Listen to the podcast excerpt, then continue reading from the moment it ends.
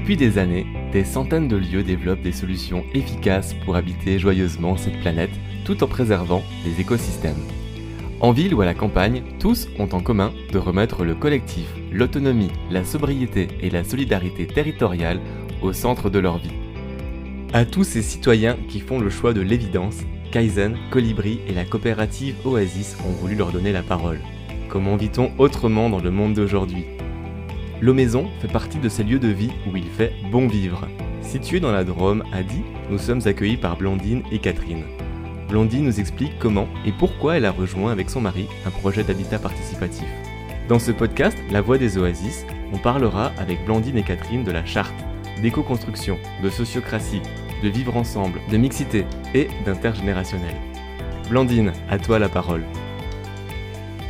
Donc euh, ben, avec Luc, donc mon mari, on a rejoint en fait un groupe de trois couples qui avaient déjà signé un compromis sur ce terrain, pensant euh, créer un habitat euh, collectif, enfin participatif. Et ils cherchaient cinq autres familles. On a participé à une première réunion d'information. Ils avaient donc signé un compromis sur le terrain et commencé l'écriture d'une charte. Donc ils nous ont présenté leur projet et ils cherchaient cinq autres familles. Donc on devait être huit sur le projet. Et à la première réunion, cinq autres familles étaient présentes.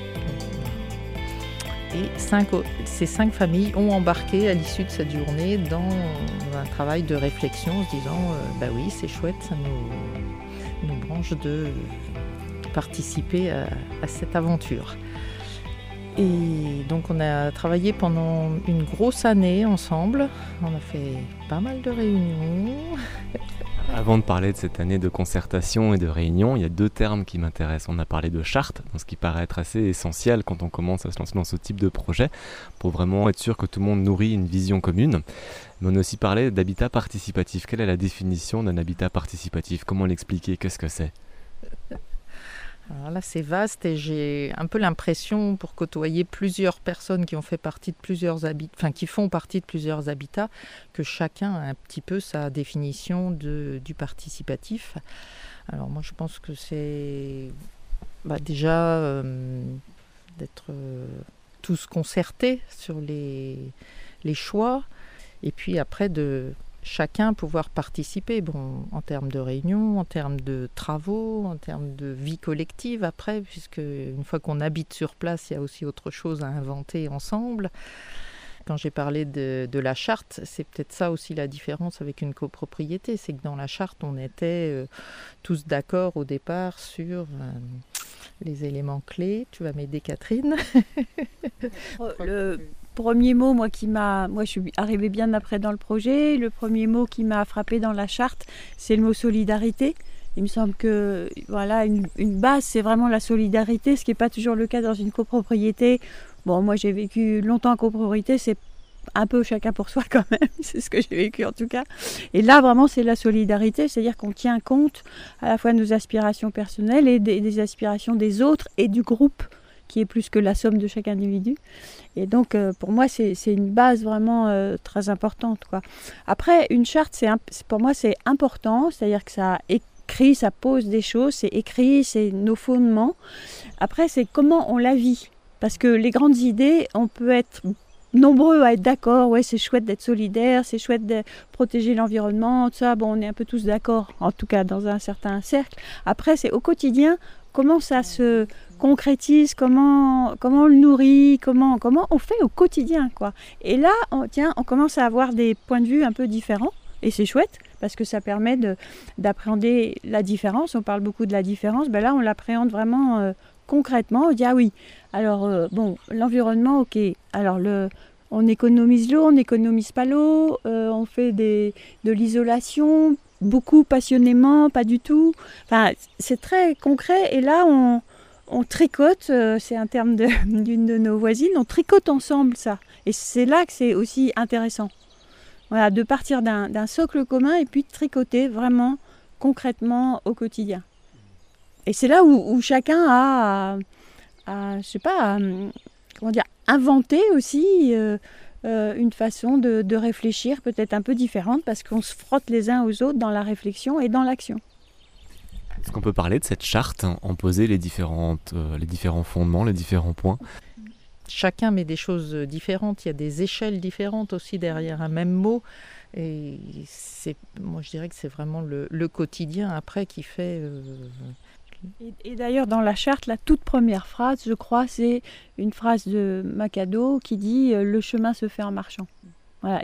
Pour moi, c'est ce qu'on est en train de vivre. Le chemin, il se fait en marchant et on marche tous les jours. Et, et tous les jours, il y a des choses nouvelles, il y a des interrogations, il y a des réponses, il y a des, des surprises. Et voilà, et c'est la vie ensemble. Donc dans cette charte, pour euh, citer les grands points et cette notion donc, de, vision commune, on comprend bien que c'est quelque chose de mouvant, le changement est permanent, on marche ensemble, ça veut dire qu'on est tout à fait prêt à, rectifier le tir finalement, hein. c'est vraiment cette notion de, de compromis, d'avancer ensemble. Il y a aussi un élément important, euh, l'intergénérationnel, qu'on vit vraiment, puisque euh, les âges dans, dans les, les 20 personnes que nous sommes s'étalent de 5 mois à 65 ans. Euh, voilà, donc euh, avec 8 enfants, 12 euh, adultes.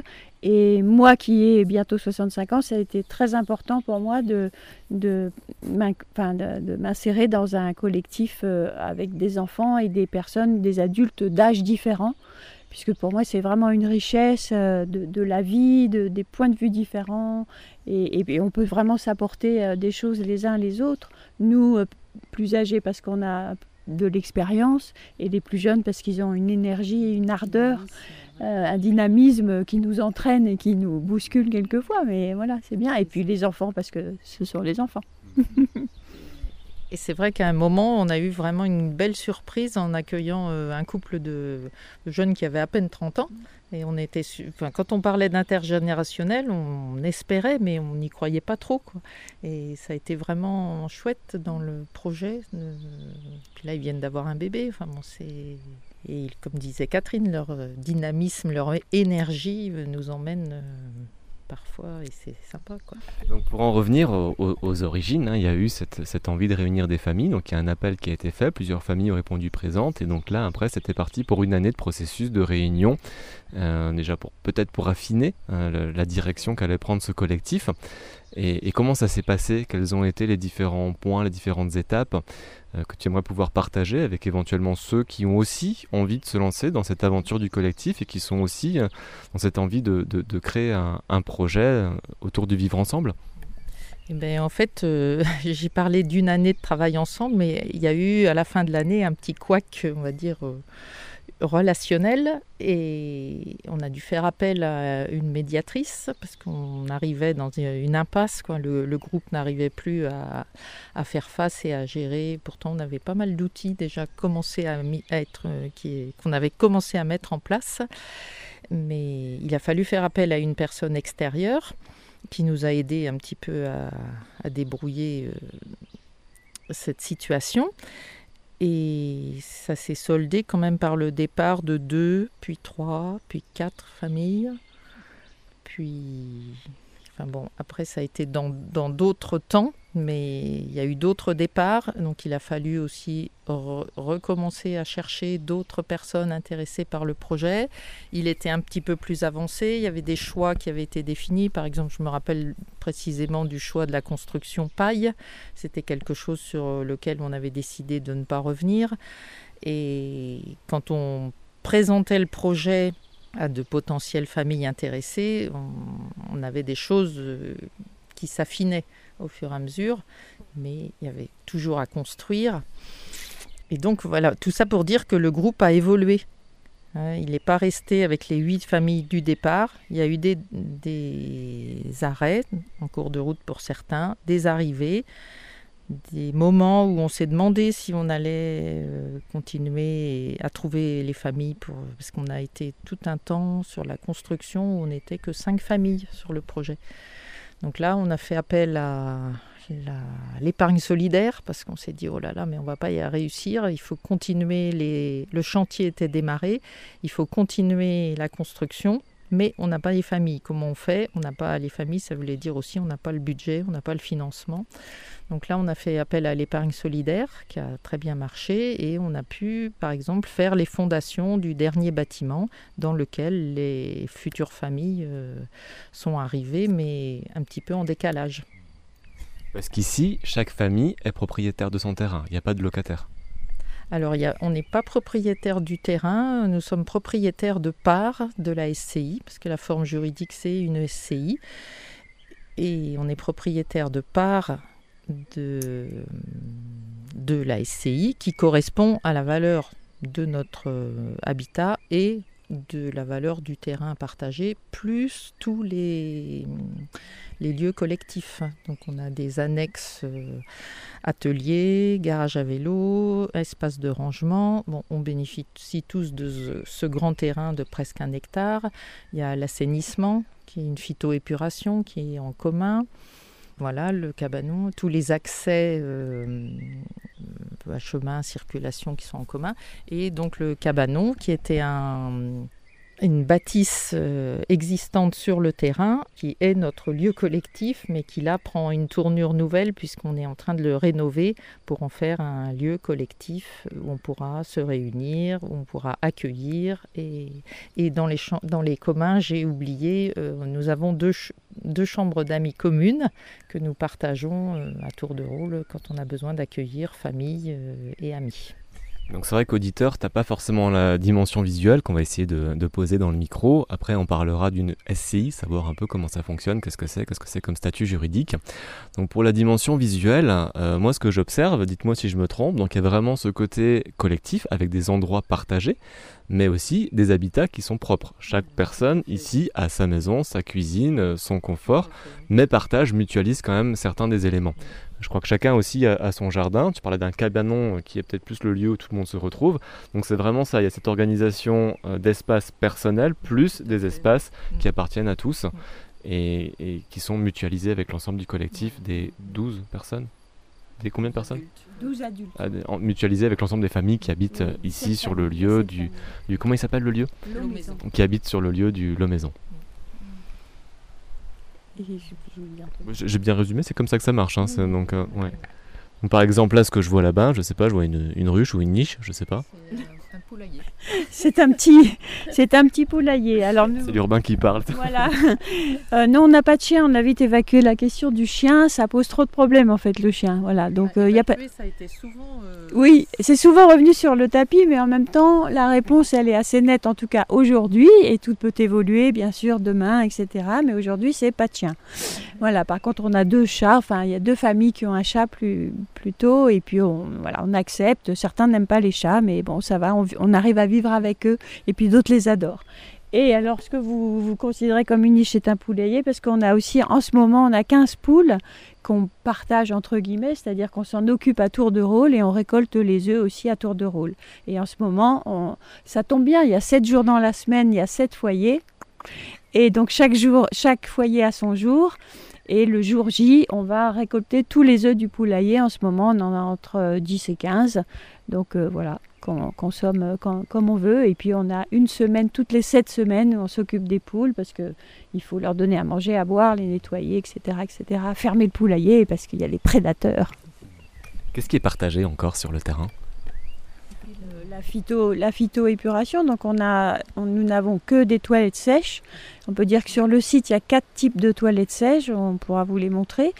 Euh, euh, de très basiques, un trou dans le sol à très sophistiqué. Et en tout cas, le, les effluents euh, vont, en tout cas liquides, vont dans la phytoépuration, qui est une épuration par le traitement par les plantes et par un filtre très classique, hein, ça existe euh, partout. En tout cas, on est assez content du fonctionnement maintenant. Et ça nous permet, et c'est important en matière d'environnement, puisqu'on est dans un pays quand même où il n'y a pas beaucoup d'eau, il fait très chaud l'été, ça nous permet d'économiser 30% de l'eau potable euh, de consommation. Voilà. Sur euh, cette famille, ça fait beaucoup d'eau. J'ai vu avant aussi Gaëtan qui passait avec un chèque, donc il y a aussi des achats groupés, c'est ça? C'est aussi la particularité du collectif, c'est d'acheter des choses ensemble? Et oui, et on l'a d'autant plus vécu pendant le confinement, puisque on a, enfin, on a éviter de sortir trop souvent. Et donc il y avait une personne qui allait faire des courses. Dans, il y a deux magasins bio, il y a le marché. On a été aussi en contact euh, directement avec des producteurs qui se sont organisés pendant le confinement. Et donc il y avait une personne qui récoltait les demandes, euh, l'argent, etc. et qui allait faire les courses pour tout le monde. Ce qui a permis à chacun de sortir moins d'une fois par semaine pendant le confinement. Et donc de voilà, d'essayer de ne pas avoir des, trop de contacts. Euh. Et puis on a, on a plein d'autres achats groupés. Enfin, il y a le fromage, euh, la viande, les, enfin le miel. Enfin voilà. aussi, on est dans un, peu un pays de cocagne ici où il y a beaucoup de producteurs proches. Donc c'est relativement facile de faire des achats groupés directement auprès des producteurs. Vous écoutez La Voix des Oasis, le podcast de ceux qui font le choix du sens et de la cohérence.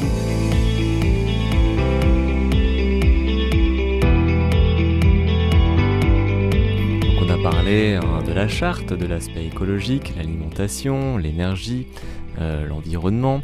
J'ai quand même envie de m'intéresser au, pourquoi, euh, à, quoi est-ce que ça répond comme besoin de vouloir vivre en collectif? Qu'est-ce qui a tourné vos choix personnels vers ce type d'habitat plutôt qu'un habitat conventionnel qu'on connaît tous ou qu'on peut avoir chez nous dans nos villes ou dans nos campagnes?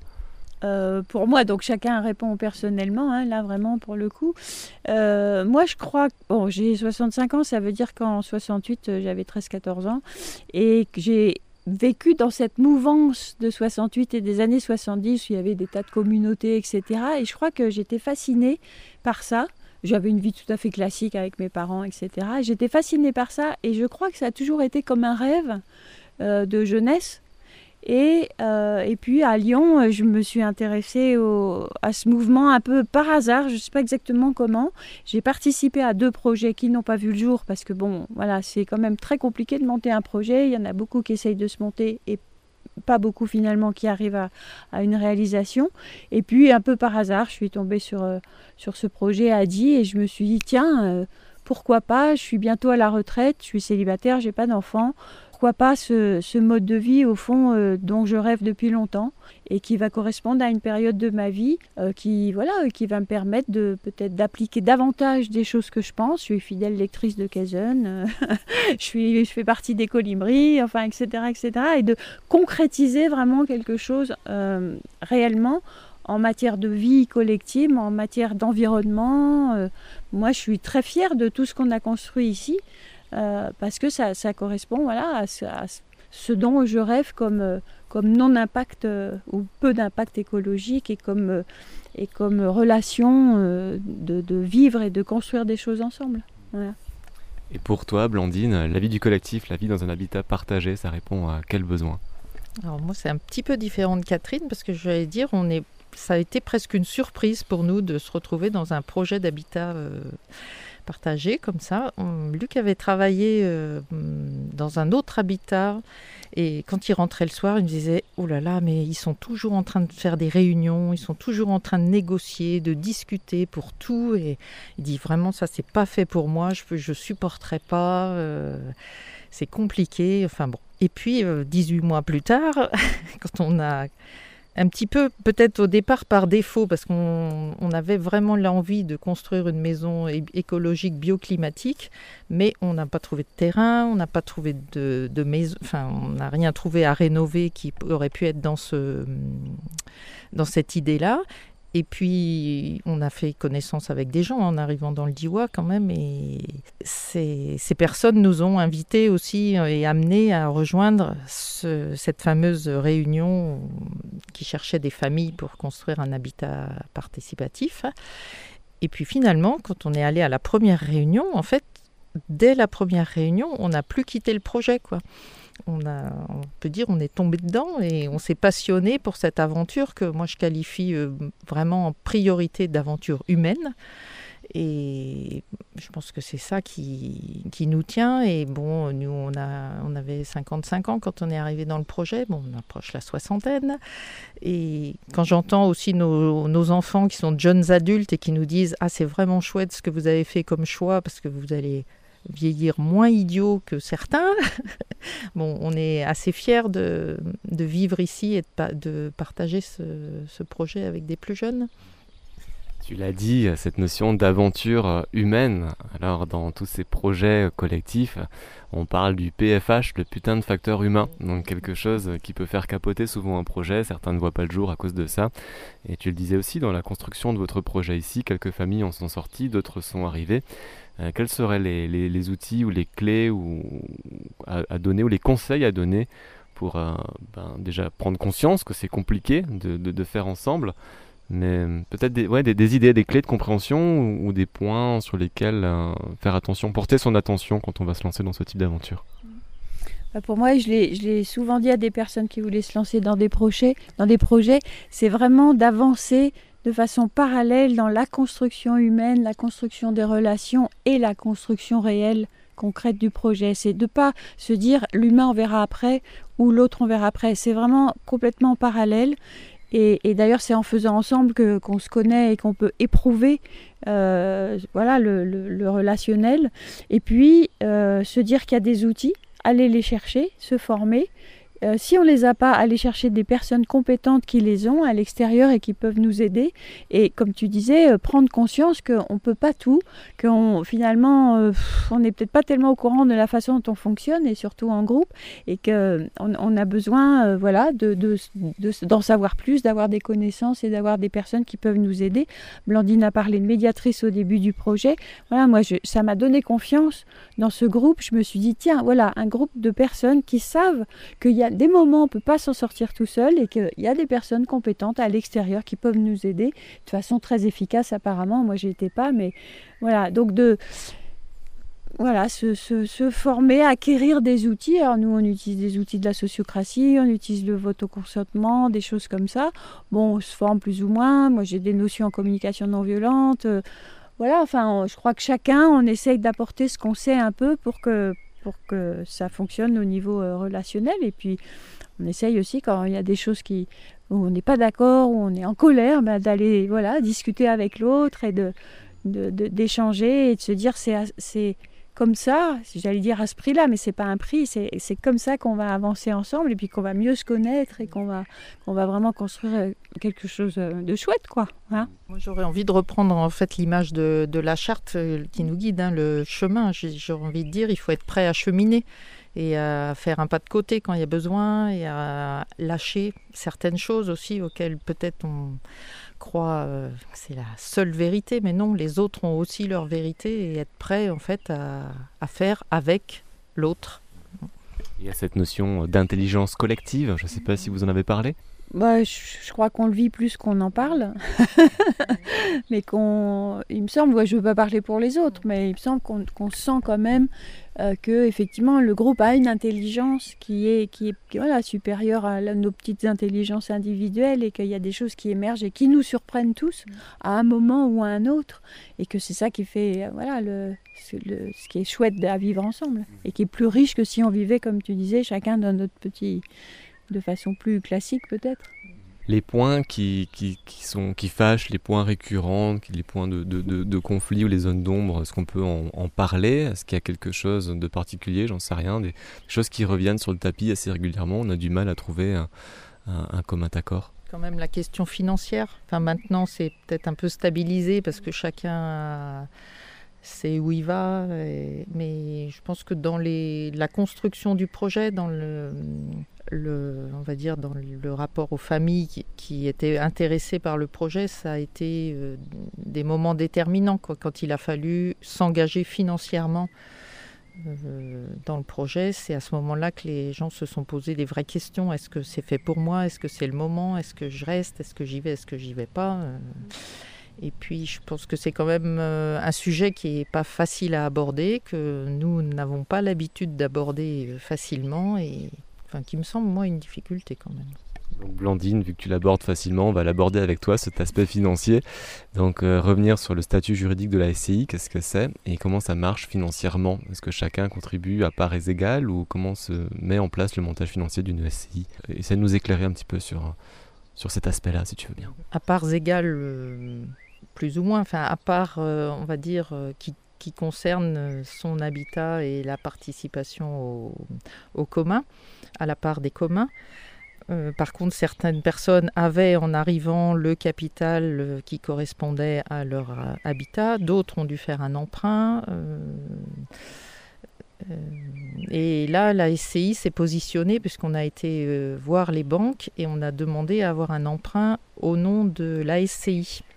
Alors ça n'a pas été une mince affaire, mais on a réussi aussi à avoir un prêt au nom de la SCI. Et là, encore une fois, le fait d'être en collectif, c'était plus facile parce que dans les, les, trois, les quatre, trois familles qui avaient besoin d'argent à l'époque, individuellement, on s'est aperçu qu'elles auraient eu beaucoup de difficultés à avoir le, leur prêt au bout auprès de la banque. Et là, le fait d'être soutenu par d'autres familles qui avaient le capital, euh, ça leur a permis d'obtenir le prêt. Donc la SCI rembourse le prêt et les familles euh, versent une, part à la SCI euh, tous les mois pour rembourser le prêt. Là, on est sur quoi? On est sur un hectare de terrain, c'est ça? À peine, oui. Un hectare, 7 habitats. Un hectare, 7 habitats, donc 7 familles, euh, et 12 adultes, plus les enfants. Donc il y avait cette notion du côté intergénérationnel qui vous paraissait être intéressant et important. Euh, c'est vrai que c'est une spécificité de, ce type d'habitat participatif et de ce collectif. C'est qui veut me donner un mot sur cette notion d'intergénérationnalité et en quoi est-ce que c'est important? En quoi, en quoi c'est important? En quoi c'est important? Euh, Parce que parce qu'au fond euh, c'est la vie. Voilà, la vie c'est des personnes d'âge mûr, des personnes jeunes, des enfants qui naissent. C'est ça la, la, vraie vie au fond. Donc c'est un, un, petit microcosme normal, j'allais dire, et qu'on a, qu'on a connu pendant des générations, des grandes familles avec des personnes âgées, des enfants, et puis et, voilà. Et qu'est-ce que, qu'est-ce que ça apporte? Moi, je peux parler que pour moi. Ça apporte que c'est super vivant, que c'est charmant d'avoir des enfants qui viennent nous voir. Moi, j'ai pas d'enfants, j'aurai pas de petits enfants, donc c'est, c'est quelque chose qui, qui est très vivifiant pour moi. Et puis, euh, puis voilà, de discuter avec des gens de 30 ans, je me dis, ah ouais, tiens, il y a longtemps, j'ai eu 30 ans, comment, comment, ça, comment c'est dans leur tête? C'est différent, c'est chouette, c'est, c'est beaucoup de dynamisme, beaucoup d'idées, de créativité, et, comment je peux les soutenir aussi pour avancer dans la vie. Et, et voilà, enfin, c'est plein de choses en fait. Euh, est-ce qu'il y a un pot commun? Est-ce qu'il y a quelque chose? Donc j'ai bien compris qu'on rembourse mensuellement la SCI hein, en fonction du crédit qu'on y a fait. Est-ce qu'il y a aussi euh, un pot commun pour, je ne sais pas, euh, différents achats, peut-être réparés C'est la SCI qui est propriétaire. Elle a un compte en banque. L'argent, enfin notre argent, il est en commun sur ce compte. donc si maintenant une famille décide de partir, elle revend ses parts. Et elle revend ses parts à une famille qui sera cooptée par les familles restantes elle ne vend pas euh, sa maison euh, comme elle vendrait euh, un appartement dans une copropriété. Quoi. Donc là, il y a vraiment une décision collective quant aux nouveaux arrivants. Et, et, qui sera en lien avec la charte. Sans chien. qui sera relue à ce moment-là. Sauf si la famille top géniale qui a été sélectionnée arrive avec un chien, peut-être faudra rediscuter. Mais c'est jamais fini de discuter et c'est ça qui est, qui est vivant ici aussi. Il y a cette notion, cette phrase qu'on revoit de temps en temps, euh, seul on va plus vite, ensemble on va plus loin. Oui, seul on va plus vite, ensemble on va plus loin. Oui, oui, c'est ça. C'est moi j'ai l'impression que je le vis euh, au, quotidien. je oui, oui, bien sûr. Et on va plus loin et, c'est plus riche. Et pour moi, je grandis davantage au contact des autres que toute seule. Et peut-être le fait d'avoir deux voix, donc celle de Blandine et celle de Catherine, nous dresser comme ça pour donner envie à celui qui a envie aussi de cheminer dans cette direction de l'habitat participatif, euh, des points forts.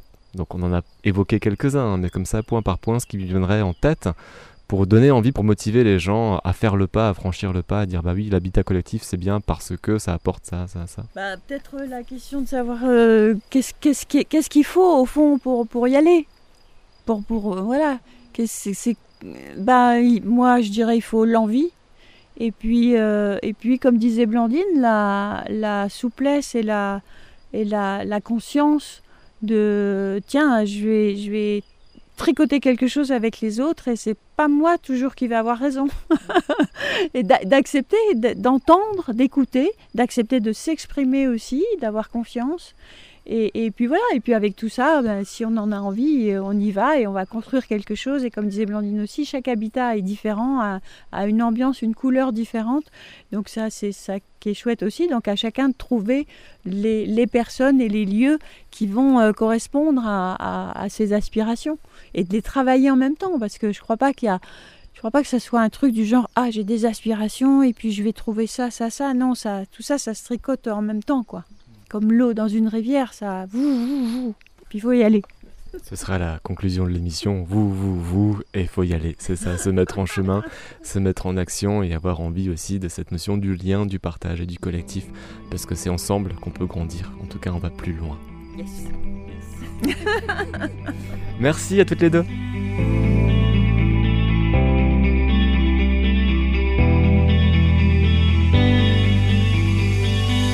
La voix des oasis, nous étions à L'Eau Maison, un habitat participatif dans la Drôme.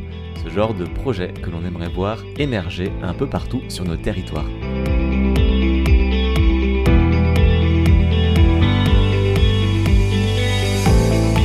La Voix des Oasis, une production d'Alexandre Sattler, à retrouver sur son site internet gaia-image.com.